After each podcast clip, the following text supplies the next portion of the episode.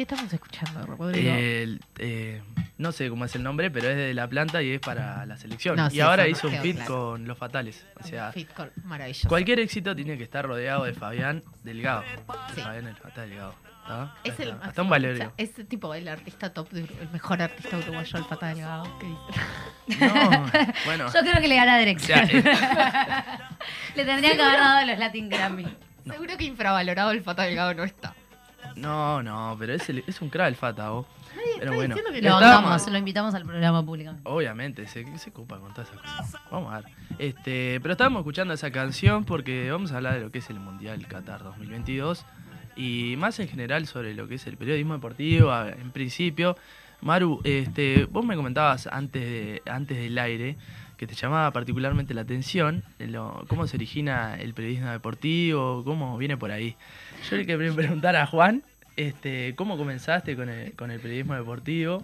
¿Y qué te llevó a arrancar por ese lado? En esta misma radio arranqué yo, en, el Radio Fénix haciendo Básquet Total, que es un programa que va los sábados, de 12 a 1. Yo terminé el liceo y arranqué a hacer el IPEP, es un curso de periodismo deportivo privado, Lo tengo hecho. que lo tenés hecho, y que debe ser de los, de, de los cursos deportivos más con más salida laboral, creo, a la vuelta.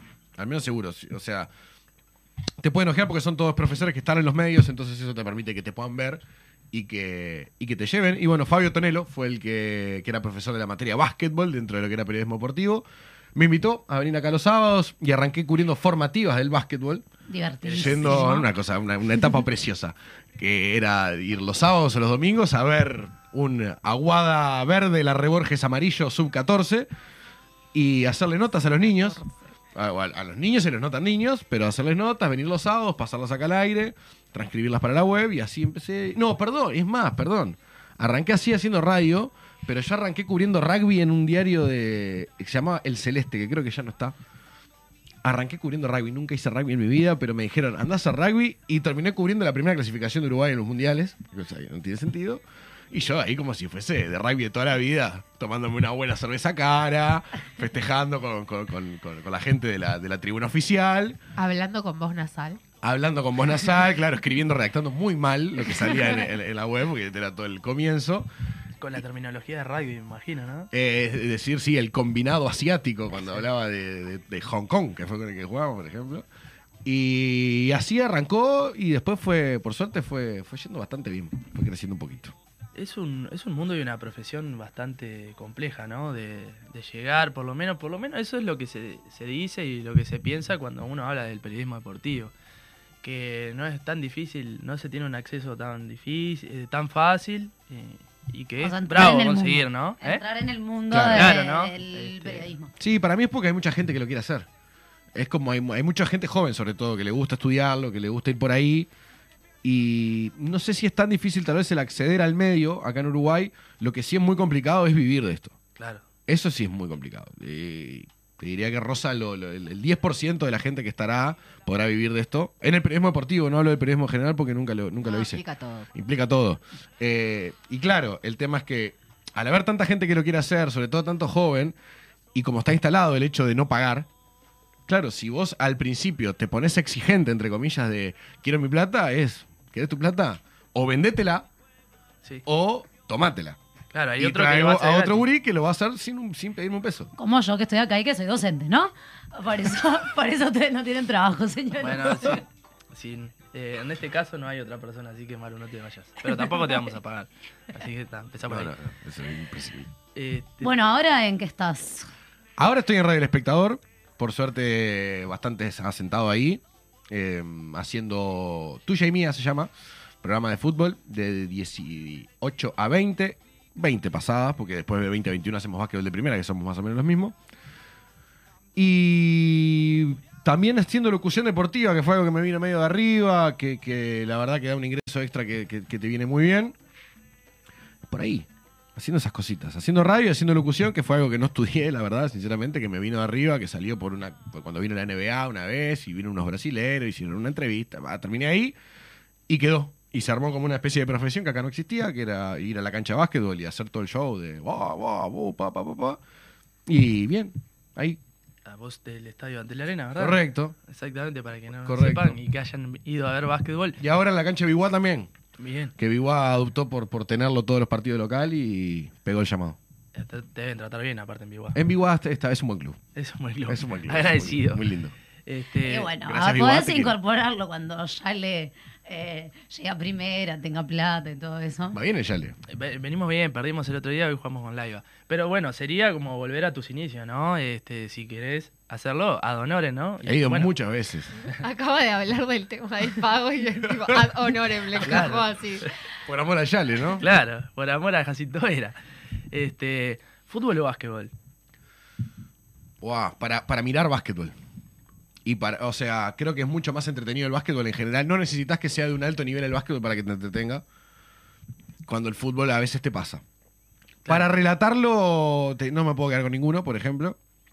Y, y a nivel mundial el fútbol, ¿no? No hay duda. Claro, sí, es, es bastante atrayente, es la fiesta más popular del mundial. Claro. Y yendo a ese tema, eh, ¿cómo lo ves este mundial? ¿Cómo, ¿Cómo lo pensaste? Si se generó la misma expectativa desde los actores que son del mundo del fútbol y el mundo del periodismo en general, la misma expectativa que los anteriores o, hay como una merma en ese Para mí costó entrar en clima de mundial. Por todo, yo creo que por todo, porque se atrasó la fecha, entonces te- tuviste que esperar un poco más. La verdad que el, el organizador, el país organizador, tiene tanta controversia alrededor que creo que también merma un poco eso. Eh, muchas cosas sobre, sobre la mesa que no tenían que ver con fútbol o que te, te ensuciaban un poco lo que es una fiesta que supuestamente estamos hablando de la unión de los países, de, la fiesta del fútbol. Y claro, eh, tanta cosa alrededor que yo creo que costó que la gente entrara. Yo creo que sigue costando que el no fanático del fútbol todavía esté adentro. Yo creo que el fanático futbolero ya está. Y que estaba desde hace un rato. Que el periodismo también lo hace.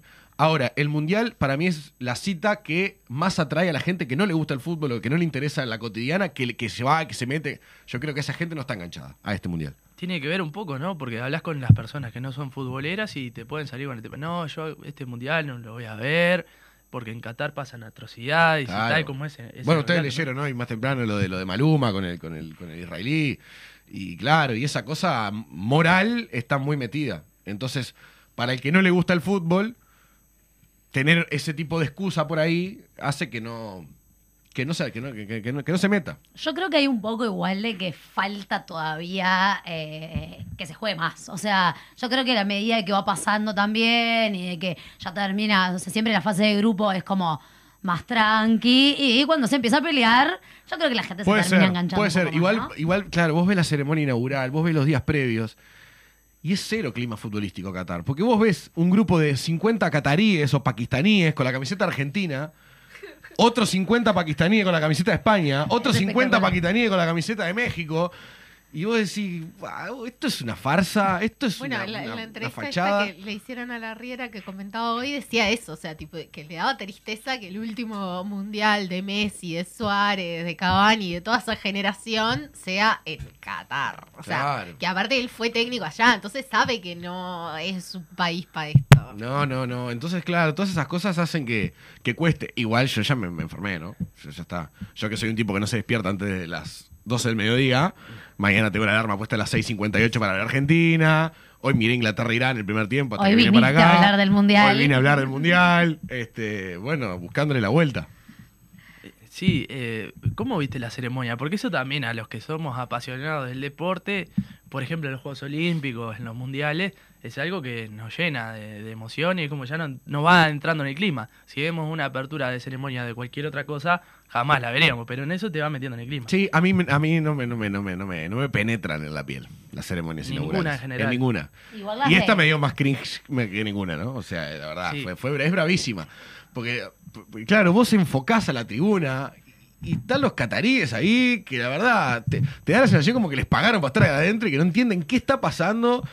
Hablas con los cataríes, los cataríes se pensaban que Qatar iba a llegar a la final del mundial, una cosa, no saben nada, nada, no tienen ni idea. Croacia a la final del último mundial. Bueno, o sea, No, pero vos, eh, no, ves el partido y te das cuenta que Qatar no, no, no, No. no. Hay- No hay- nunca había- más un mundial en la historia. Vi un videíto de un ejercicio que estaban haciendo en el entrenamiento Ah. que no tiene sentido.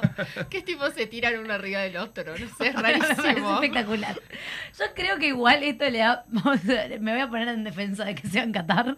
Muy polémico Ah, lo estoy vas a- diciendo. A ver, esto. Pero me Te vas a poner en defensa de un país no, opresor por de supuesto mujeres. que no.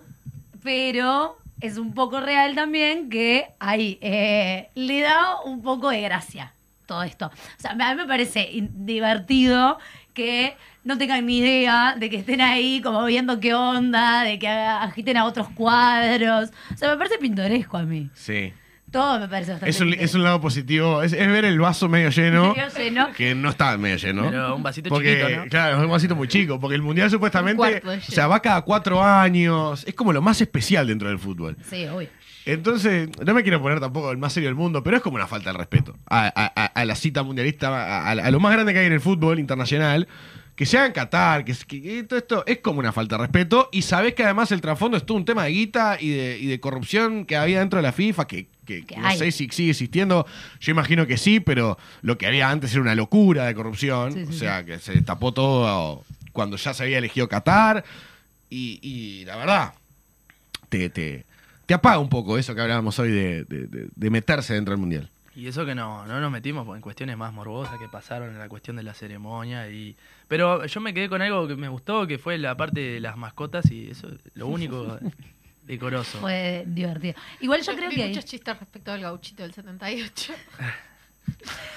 Eh, yo creo que hay un, un tema ahí que- con este mundial y obviamente tiene que ver con, con bueno, con, ya sabe, hablamos la- el lunes pasado creo, o el anterior, sobre la cantidad de, de gente que murió haciendo los estadios, que empieza como un poco a Bueno. manchar eh, eh, la situación. También es verdad que, que, mm, los occidentales vamos mucho a, a marcar una línea moral a Oriente siempre, ¿no? Como a decir qué es lo que está bien, qué es lo que está mal, qué es lo que hay que hacer. Eh, Sí, estoy de acuerdo con la gente que dijo, tipo, medio que Europa no puede hablar mucho. Y claro, es un poco como, bueno, di- digamos que tampoco en los países que se han hecho, qué maravilla vivir acá, ¿no? O sea, es verdad que, que genera un montón de cuestiones y que no es para, para decir que, que divino que es Qatar y qué maravilla todo, pero también se da esto, ¿no? De que vamos a marcar como alineamientos de qué es lo que hay que hacer, si está bien, si está mal, Sí. la vestimenta. Tienen medidas todo. muy bestias ellos, ¿no? O sea, yo creo que eso es como rompe tanto los ojos. Todos tienen sus quilombos, todos tienen sus problemas, pero claro, Son los de ellos son tapar. bestias. Son, están ahí, los mirás y son unas bestialidades bárbaras. Entonces, eso hace que cualquiera tenga, se sienta con el tupé de ir a criticar lo que sea. Y lo otro que creo que también más influye con el tema Qatar es lo que te dije antes de, de- la corrupción que hay en el medio para que se haya elegido Qatar. Cuando además tenían una, una propuesta que, que era Estados Unidos que, que tenía todo. O sea, estadios de primer nivel que ya estaban construidos, que le faltaban solamente algunos arreglos, transportes todos perfectos, eh, eh, saber que tenía la capacidad para alojar. Cuando se empieza a poner esto de verdad, que empiecen a caer la gente en serio, porque la gente de verdad que va al mundial no está para el primer partido para la semana antes. Va a llegar a la altura de los segundos, terceros partidos de, de la mayoría de las selecciones que confían que van a pasar. La mayoría de los ingleses va a llegar en una semana, dos semanas. La mayoría de los brasileños van a llegar en dos semanas. Así, y ahí yo no sé si va a aguantar Qatar, ¿eh? La verdad. Porque construyeron todo, además. O sea, tuvieron Sí, que Pero construir. están terminando las cosas todavía. El Sí. FanFest más grande lo terminaron hace dos días. Pero ta- pasó también en, en- en otros mundiales, en Brasil también, eh, con el Mundial 2014 fue como medio complejo a la hora de las construcciones. Y bueno, eso que venías diciendo vos de, de que Estados Unidos estaba todo preparado. Y bueno, eh, finalmente después de que se lo dieron a Qatar, está ya el FIFA Gate y o casualidad que lo destapa Estados Unidos. Hay un R20. poco de eso, no me diste el poder, ahí te saco para afuera y el próximo mundial te lo doy a vos. Me Claro. lo quedo yo. La verdad que igual es, es- o sea, es un, es un poco que está todo manchado ya, ¿no? O sea, yo no creo que porque se haga en Qatar... La pelota no se eh, mancha. No, la pelota no se mancha, es verdad. Pero es verdad que la FIFA está toda manchada y, y no, o sea, colabor- que se haga en Qatar es realmente Tienen que ver el documental alevoso. de la FIFA, que es brutal. Está en Sí. Netflix. Le- Tengo para verlo, no lo he visto aún. Brutal está. Me, me- me dijeron una anécdota, me aseguraron que es real, pero no sé, fuente la de los candados. De que Información cuando- real de María Díaz. de que cuando se estaba definiendo dónde iba a ser el del 2018, que al final fue en Rusia, también estaba Inglaterra. Estaba. Compitiendo por ahí y que le- cuando hablaron con Grondona para que votara por Inglaterra, Grondona le dijo, devolveme las Malvinas y te voto por el Mundial. Espectacular. Aplausos. Jamás Bien, pe- Julio No, no, estoy- eso es, es inchequeable. Es inchequeable, claro. Está Inchequeable, muerta, madre, pero ¿no? muy factible. Inchequeable es muy probable. Qué manera de lanzar ahora, levantar la imagen de Julio Grondona, ¿no? No, no fue. Post-mortem. Realmente se baja. No, Bueno, no, un está. tipo que no sabía decir dos palabras en inglés, que, que, que hayas llegado ahí. Es, Pero- es, Es espectacular. es espectacular, la mano Pero derecha. en 2014, en el último mundial vio, te metió una fase de grupo que mamita quería. Te metió a Bosnia, eh, Nigeria. Bosnia, y- Herzegovina, Nigeria y, Grecia. y Grecia. No, sí, ¿fue Grecia? Bosnia, Grecia, sí. Herzegovina. No, Nigeria, ¿fue Grecia? Y después le tocó México. Eh. Todo un camino. No, México fue en 2010. Le tocó Suiza y Bélgica. Suiza y Bélgica. Ahí está. Pero un camino bastante allanadito. No podemos quejar, nosotros en 2010. So- Sí. No creo que sea por el peso de, de, de Figueiredo igual, ¿eh? Eso por una cuestión fortuita nomás. no, Pero Figueroa vos decís que en tiene que ver. 2010 no... Sudáfrica, México y Francia nos tocó. La de fase de Digamos que Francia fue, con, fue, fue, fue un desastre, ¿no? Sí, estábamos en la Francia más o menos. Y después ligamos un montón con el, con el posterior, ¿no? Tampoco, o sea, no. Sí. Saludo enorme para el maestro Oscar Washington. Tavares. Pero Corea del Sur y Ghana no te vuelve a tocar en la vida. No, no. de- En fase de octavos y cuartos. No, hay, hay como una máxima también. Después de, lo- de los grandes mundiales de Francia, bueno, un gran fracaso y un gran lío. Desde el 98 gana, el 2002 queda fuera en fase de grupo, 2006 llega a la Bueno, final, pero, 2010 queda o fuera. sea, está, la, está Este esta, año- esta No. maldición, ¿no? O sea, la maldición del campeón gana y en el siguiente Bueno, ahí está queda Italia fuera. también, ¿no? 2006 campeón, 2010 queda fuera en fase de grupo, en un grupo que estaba al- Corea, eh, estaba Nueva Zelanda, eh, Eslovaquia y no sé quién, o sea, queda fuera. España quedó sí. fuera en fase de grupo en quedó fuera en fase de 2014, Francia quedó fuera, eh, No, Alemania Italia, quedó Italia fuera, queda fuera en fase de grupo o no va al mundial desde 2006. O sea, Claro. desde que Sí, salió sí, campeón, sí, sí. dos mundiales seguidos que no va y dos, los otros dos mundiales se queda fuera en fase de grupo, uno con Uruguay. fue campeón de la última Eurocopa también. Ta- Fue campeón de la Eurocopa y se quedó afuera con Macedonia en este mundial. no sé. Sí, es lo- una locura. Pero eh, hablando un poco de lo que es Uruguay, ¿no? ¿Cómo, ¿cómo lo ves a la selección? Este, va de la mano de lo que es eh, Valverde, Bentancur, la nueva camada, pero Sí. también el, el último The Last Dance de algunos jugadores. Claro. Ya tira el chivo de que vas a estar relatando los partidos de Uruguay. Bueno, correcto. Vamos a estar relatándolo para el espectador. Los partidos de Uruguay los voy a hacer yo. Este, y la verdad que yo lo veo con una energía ganadora, que eso me gusta. Lo veo que tiene otra filosofía, que eso también me gusta. Lo veo con dudas de mi parte. Creo que no las tiene Alonso, pero yo sí las tengo. de- de- ya ni siquiera de cómo vamos a jugar, porque no, no tengo mucha idea de cómo va a ser el, plan- el planteo del equipo. Y con algunos nombres, ¿no? Que generan dudas, que yo creo que Alonso los, los debe ver de una forma en la que yo no los veo. En caso del caso del Faraón, por ejemplo. Tenía nombre y apellido. el- Sí, claro, número caso- 3. Caso del Faraón, que, que- que la verdad me, me- me cuesta entender cómo tiene toda la pinta de que va a arrancar como titular y Coates va, va- va a estar de suplente. Y otros nombres más que hay a la vuelta, pero yo creo que es el que más rompe los ojos. Y nada, para, para, para sacarme yo estas dudas lo voy a tener que ver. Sí, y con la confección de la lista, algo para achacar en, en líneas generales. No me parece ninguna locura Los términos importantes, los jugadores importantes están. O sea, Sí. se puede machacar dos, tres, pero. No me parece ninguna- 24, 25, 26. Claro, no, no, no creo que haya ninguna burrada, por así decirlo, dentro de la lista. Porque mucha gente critica lo del Pumita Rodríguez, por ejemplo, el lateral de Nacional. Y para la, para la gente con la que se comparaba o con la que tenía que competir para entrar, te puede gustar más, te puede gustar menos, pero tampoco creo que sea una burrada. No está dejando afuera a- al mejor Dani Alves de la historia Claro. para, para llevar Pumita. Lo de Araujo lo está esperando, vamos a ver hasta dónde va eso, ¿no? Para, para tildar de si es un error o no. Yo en su lugar lo hubiese hecho, así que tampoco le puedo achacar nada. Piquerés o Viña, la gente capaz que prefería a Piquerés, entiendo, no me parece una burrada. Yo prefiero a Viña. Y así en general. Por No, no tiene nada Pero, que ver que sea epa. internacional, ¿Viña pero. no Epa. es el, el que erró el penal? No. ¿Cuándo partió? Viña, Viña erra un penal, sí. Eh, Copa América. Pero en el contra, Mundial Sub-20, ¿no? contra Perú. No, Copa América. Ah, mira. ¿Es verdad? ¿Es real? Erra Suárez también. Erra Luis Alberto. Erra, erra Luis Suárez. Eh, creo que es. O sea, que en realidad la crítica más grande cuando fue lo de Viña es que, tipo, tuvo, el, creo que el último penal o era como decisivo y fue como, vos, pobre pibe, no podés mandarlo Con a Colombia, él. esa es la última. Me apuntan Ahí ahí atrás. Muy bien. Eh, Claro. Era tipo, no podés mandarlo a él a, a patear el decisivo. Claro. Es- esa fue como. Me me acuerdo de lo de Viña porque la crítica no fue tanto por el pobre pibe, sino que era un pibe al que estaba mandando a hacer el eh, penal, a patear el penal decisivo. Sí, este, igual también se nos ha marcado lo del Puma con una cuestión de ensalzarlo ahí con el grupo Casal y si fuera por eso Brian Ocampo estaría entre los 26. que Sí, también no había lo estado en la última convocatoria. No lo veo, no lo veo. Yo creo que, claro, el Pumita lo que pasa es que ah, para mí el perfil de lateral que le gusta a Alonso es un lateral, Incisivo. eso, que vaya para adelante. Y por eso va Varela, porque eh, por actualidad no se respaldaría de ninguna forma que vaya Varela. Lo entiendo, las características les gustan más. Y lo debe haber entrenado muy bien. Y pasa el tema de Damián Suárez, que llega que no se sabe si está muy bien, si no está tan bien. Tenés a Araujo en esa condición, tenés a Godín medio parecido. Seguir arriesgándote a llevar jugadores que capaz que se te pinchan en el medio mundial. Creo que por ahí se explica que no haya ido el zorro. Hay, hay una cuestión eh, de Bober que lo voy a traspolar acá. Que ante igualdad de condiciones, el haber jugado en Nacional o en Peñarol te da un plus para la hora de citar o no. Me- me- me- pongo el ejemplo de, de Damián Suárez, por ejemplo. Sí. Eh, te genera, genera como un De plus. estar jugando Nacional de Peñarol a estar No, jugando de haber otro tenido un pasado y que genere un poco más. Ah, no sé, yo creo que no. ¿Vos decís que sí? No, capaz que puede ser por el caso de Damián Suárez, como al no tener un paso por ninguno de los grandes y tuvo un paso fructífero. A ver, la, Europa, la inmensa me- mayoría de los jugadores de fútbol que están afuera han tenido un pasaje por Nacional de Peñarol. Al- creo que cada vez va a ir pasando menos. Pero, por ejemplo, el pelado Cáceres está desde la historia Claro, de la sí, selección, sí. más o menos de la selección, y nunca ha tocado Nacional y Peñarol. Que casos que irrumpen, ¿no? Notoriamente. Sí, Cavani eh, tampoco. ¿no? Cavani tampoco. tampoco fue Danubio bueno, directo a Europa. a Palermo, directo a Palermo. Y Maxi Gómez tampoco, por ejemplo, que estaba compitiendo con Satriano, sí. con Satriano que jugó en Nacional, bueno, que salió, no llegó a debutar en Nacional, pero estaba a la vuelta de Canario Martínez de Peñarol, Jonathan Rodríguez de Peñarol, y fue Maxi Gómez que solamente pasó por defensor.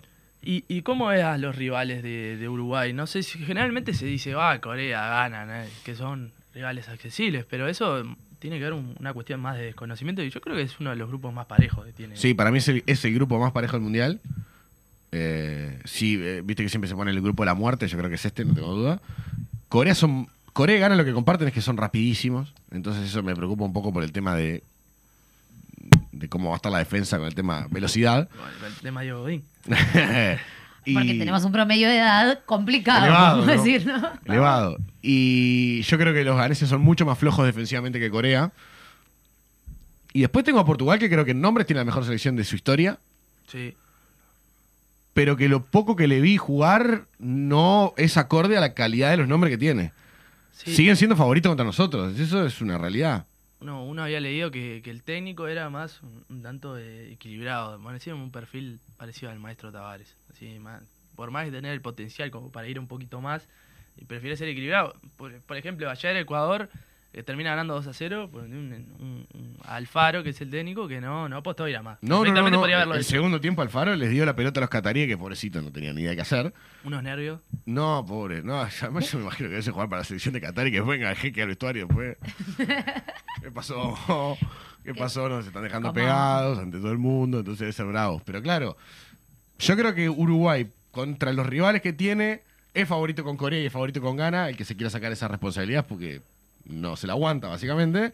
Y con Portugal, lo que, pueda, lo que se puede hacer, si se puede ganar, increíble. Yo creo que un empate es un resultadazo. Y si perdés, perdés. Porque es fútbol y porque son favoritos a ganarte. Es una realidad. Y hay que evitar el cruce con Brasil. Y hay que evitar el cruce con Brasil, porque si no te vuelves. Tanda musical y venimos con el final de la mecha los últimos minutos.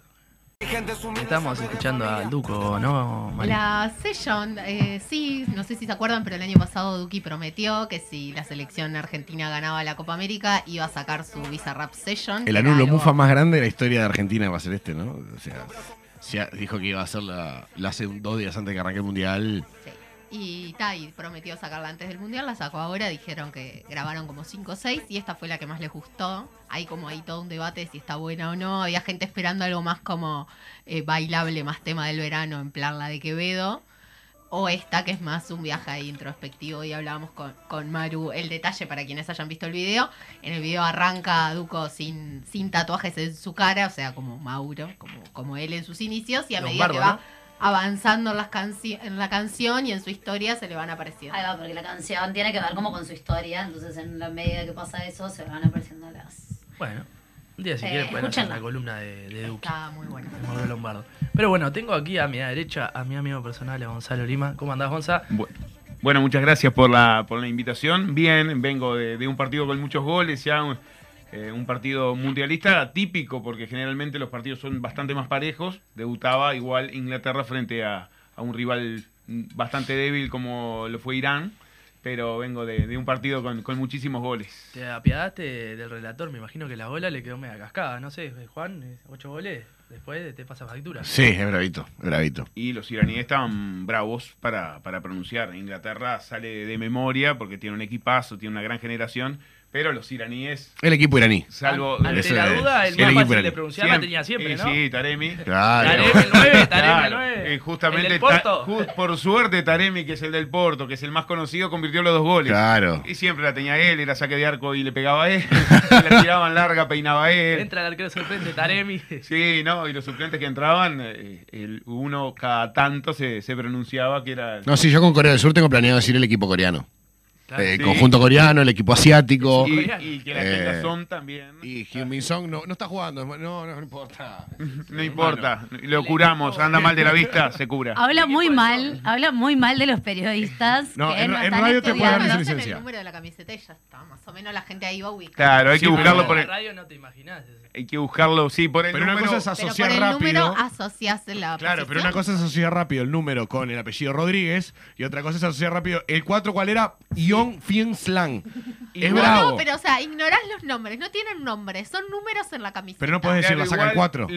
Lo sí, Qué la el feo. cuatro. El lateral lo que ella derecho de Corea comenta del igual Sur. con respecto a las posiciones y los números cada vez se respetan menos porque igual eh, hoy el 2 igual juega de, de volante central no es eh, no es tan estructurado como lo era años Sí, por anteriores. ejemplo, eh, Matías Olivera usa la 16, si no me equivoco. claro y juega como lateral No, te ayuda eh, mucho en la planilla para saber en qué lugar van. Pero, Claro. pero igual, con nombres difíciles para que no estamos acostumbrados, ya sea los coreanos, que sobre todo, insisto, son ta, ta, ta, ta, ta, ta, y muy parecidos entre ellos, la radio te permite poder Te- inventar un poquito. No, y traspolando un poquito acá a Uruguay también nos pasa, ¿no? Me imagino ahí eh, la lista de la sub-17 de Uruguay, si no me equivoco, hay 5 o 6 Rodríguez. Bueno, Boston River creo que es el equipo histórico de- de- del fútbol uruguayo que tiene Más Rodríguez en la historia. ¿no? Son, son, son un montón de. Rodríguez y se, y se te mezclan todos juntos. Y hubo un partido, me acuerdo de un partido Guzmán, que, Facundo que estaba Alan. Guzmán, Facundo Alan. Rodríguez, Alan Rodríguez, eh, Hay un par el, más. Para, son Guzmán Rodríguez, eh, había, el, el delantero centro, Sí, es. eh, Agustín Rodríguez, Agustín. Agustín. otro Rodríguez más y estaban los dos Martín Fernández. Sí. Ahí los dos nombrás como a Martín la Fernández. banda, los, de los, Sí, los Rodríguez, y listo. Tocan, Van tocan. todos juntos, entran en una misma familia. Rodríguez para Rod- no, Tocan a Rodríguez. Allá en mi pueblo pasaba, en mi pueblo, en Rosario, pasaba con un equipo, eh, Pastoreo Wanderers, que eran todos Castro o Carro, y el técnico era Castro, que era el padre de todos. Eh, pero eh, eran eh, los hijos, seis o siete, algún primo, y dirige Castro, nosotros. Para la gente que no, no te conoce de Lima, Gonzalo, eh, decime de qué pago sos. Soy de Rosario, del departamento de Colonia, pago del capitán de la selección, de Diego Godín. No es casualidad que el pie que te dije para preguntarte sobre Godín. ¿Cómo lo ves? Se perfila como titular, hablamos con Juan. Se perfila como titular un Godín que yo lo defiendo por ser coterráneo y, y le tengo mucho aprecio, pero le han dado de todos lados en estas eh, últimas horas. Hablan desde la interna de Uruguay que lo ven de una manera exuberante, que ha estado muy bien y ha evolucionado bien en estas horas No iban a decir otra cosa del, tampoco, ¿no? del entrenamiento, pero que se lo ve muy motivado. Venía muy mal en los últimos dos partidos que tuvo en Vélez, sobre todo el penúltimo. Fue terrible y eso era lo que generaba un poco más de miedo, esa, esa vuelta de, de Godín. Después en el segundo se afianzó un poquito más y ahora pinta para eh, ser por lo menos uno de, lo- de los titulares. Creo que en algún momento se puso en cuestión si estaba o no en la lista de 26. No me puedo era, poner imposi- debatir, porque- era, era imposible que no estuviera. Eh, claro, si me Pero pongo era imposible que no estuviera en la lista de 26. Yo lo veo, lo veo como un caso similar al de Lugano en el Mundial 2014. Sí. Un tiempito Yo y después no entra más. pensé en la Copa América cuando se lesionó Godín, pensé que ahí iban a hacer lo que hicieron con Lugano en el 2014, que fue que se lesionó y nada, y ahí ya de la lesión al retiro. Puede A mí más presentación allá de- y retirada. quizá, Claro, en esta a mí Copa, más allá de- Frente a Corea. De lo de Godín, me- me- ¿qué tiene que hacer Cuate para jugar? Claro. O sea, está en el mejor momento de su carrera. Se acaba de comer a Heung-Min Song en un partido por Champions jugando al Sporting Lisboa contra, Core- contra Tottenham Hotspur. Godín que viene como viene y no juega cuates. Es insólito. Es- Yo creo que es- va a jugar. es Tendría que jugar cuate. Tendría que jugar Cuates. Hoy por hoy es Lo- el zaguero de mejor Tendría, nivel. sí, por, Por, eso supuesto. quiero que arranque el Mundial, que arranque Uruguay, que Godín me tape la boca, porque, porque si no, no me... no- Lo que creo que no podía estar en discusión era si iba o no Godín. Sí, Godín tiene que ir. que, en un momen- que en un momento no que querían hasta jubilarlo a, a Godín.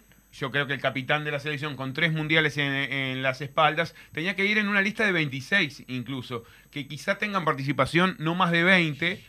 Así vaya a cebar mate, dicen que se lo ve muy bien y va a terminar quizá eh, jugando. Así está, eh, esté cebando mate tenía que ir, eh, Diego Godín. No, no encuentro eh, la explicación de algunos de que decían que ya tenían que, que retirarlo ni siquiera ocupar un lugar. ¿Y cómo ves a la selección en general? Hablamos con Juan recién, me decía que estaba bien, que se veía con dinámica, con ganas, y con, con bastante química entre ellos. ¿Cómo la ves?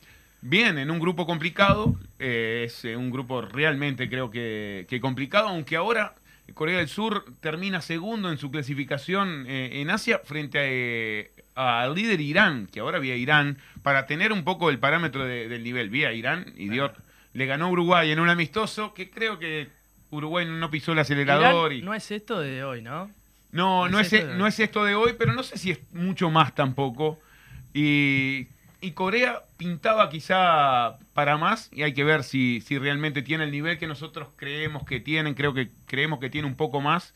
Es eh, Son y poca cosa más me parece. Tiene allí un, defensor de Napoli también en zona defensiva, pero no, no lo veo como un- una gran selección ahora viendo más o menos cómo eh, ha estado el, el arranque en, esta copa y los rivales que ha tenido, porque Irán fue rival de Corea en la clasificación. Y después eh, tenemos un rival directo que es Portugal. Para mí ahí estamos en el mata-mata para ver quién pasa primero, evitando Brasil que tendría que pasar sin despeinarse. Pero lo veo bien Uruguay, creo que tranquilamente puede ganar el grupo. Eso es lo que se dice, ¿no? Pero después tenemos el caso del 2014, donde eh, se decía Inglaterra, Italia y Uruguay ahí metiéndose, pero termina pasando Costa Rica primero, ¿no? Pasa Costa Rica primero, es increíble eh, esa eliminatoria quedando dos campeones del mundo afuera y, y Costa Rica que uno parecía que lo veía como que iba a participar y nada más, en un grupo con tres campeones del mundo gana el grupo. Es, es increíble, es lo que tiene la, la Copa del Mundo. Hay que ver si los favoritismos que hay en la previa lo pueden plasmar en el campo de juego. Hasta el momento, 2 de 2. Favoritos. Ahora la una juega eh, Sene- Senegal-Holanda. Senegal con Holanda. No, me, re- me a decirle Países Bajos. Yo sé que está bien teóricamente, pero no voy a decirle Países Bajos. Voy a decir Holanda toda la vida. Turno de cerrar el programa. cerrar el programa y les los ponemos en el compromiso de decir quién va a ser el campeón del mundo. Que apuesten acá, a los invitados. No quiero decir Si Brasil. fuera una penca. Como si fuera una Como penca. si fuera una penca, no vale decir Uruguay. Mi penga me está yendo tan mal que va a clasificar Eh, Chile en cualquier momento. A- voy a ir con Argentina. Gonzalo, Voy a ir con Brasil. Me encanta esto y después los vamos a invitar para cuando termine. A ver, no, vos no vas a no, participar. y- Inviten al, al que acierte, porque si no. Claro, invitamos al que acierte, ahí va, El, me que- el- el que roba va a venir muy capa caída. ¿Qué Bueno. se gana? Si es ¿Qué- que, qué si es que acierta alguno, ojalá nos equivoquemos y sea Otra Uruguay. Otra fecha. vez. Fecha, ¿qué más? ¿Qué más que eso? Igual, Están pagando por venir, o sea. Yo, por- yo creo que eh, estoy el pago. o- ojalá nos equivoquemos y que el campeón sea Uruguay, ¿no? Ojalá. Sí, sin duda. Pero bueno, sí, bajo perfil siempre. Sí, sí. Turno de cerrar el programa que hicimos especial sobre el Mundial de Qatar 2022. Agradecemos la participación de, de Juanes Moris y de, de Gonza Lima. Nos reencontramos el próximo lunes. Eh, Mari, despedí a tu gente y ojalá que sea con una victoria el jueves de Uruguay. Despido a mi gente y ojalá que sea con una victoria el jueves de Uruguay.